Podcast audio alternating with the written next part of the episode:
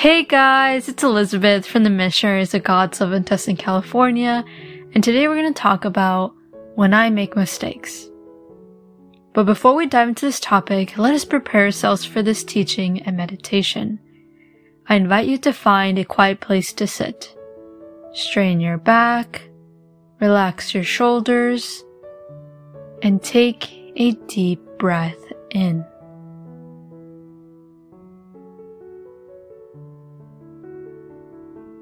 Invite the Holy Spirit to come to you.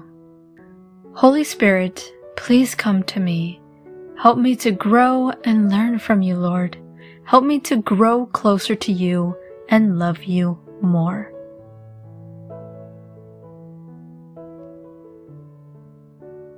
We all make mistakes. However, there's some people that don't like making mistakes and try to avoid them as much as possible. These people are perfectionists.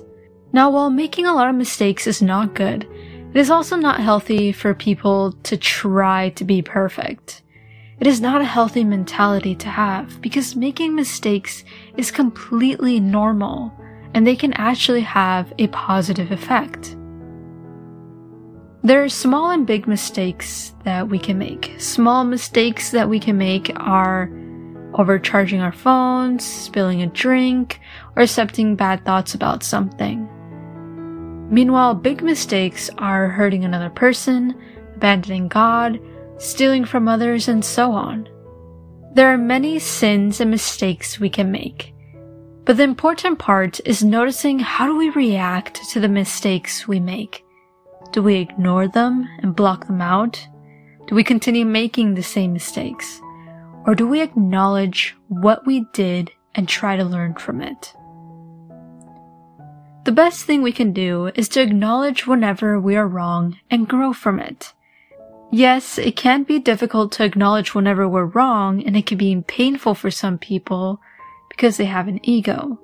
But the first step to growth and improvement is to acknowledge when we're wrong or when we make a mistake.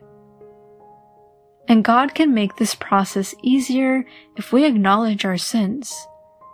1 John 1 verse 9 reads, If we confess our sins, he is faithful and just, and will forgive us our sins and purify us of all unrighteousness.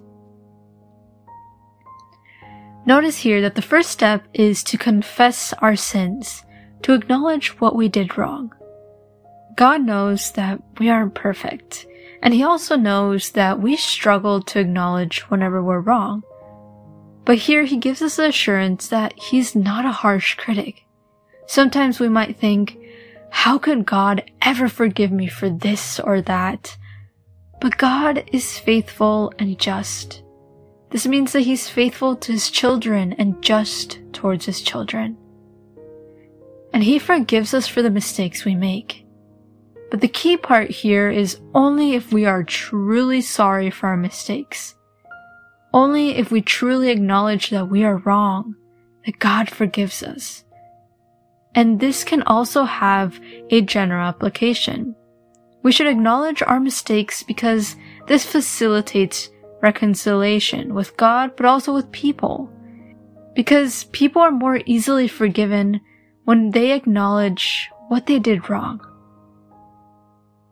And this also leads to growth, as the Bible verse says that God will purify us from all unrighteousness. God helps us to be better Christians. If we had not sought for forgiveness, God would not be able to remove or help us to remove that unrighteousness we have.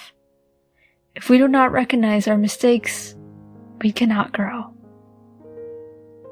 I invite you to continue meditating on this topic and tell God, Speak to me, O Lord, for your servant is listening.